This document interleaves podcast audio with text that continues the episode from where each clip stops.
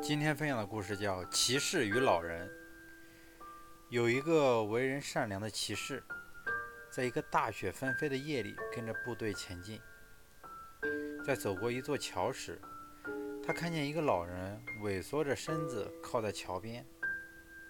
当他经过老人身边时，老人突然开口：“好心的人，请带上我吧，我实在走不动了。”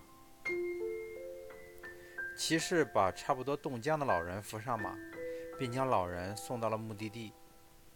在老人的家里，骑士问老人：“我前面过去很多骑士，你怎么没有让他们载你一程呢？”“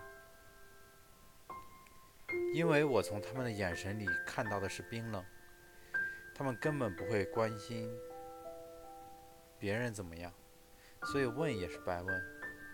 而我从你的眼睛里看到了仁慈和温暖，我知道你一定会帮我的。”老人回答。听完老人的话，骑士高兴地走了。眼睛是心灵的窗口，伪善的面容掩饰不了内心。聪明的人从眼神里就能辨出善恶。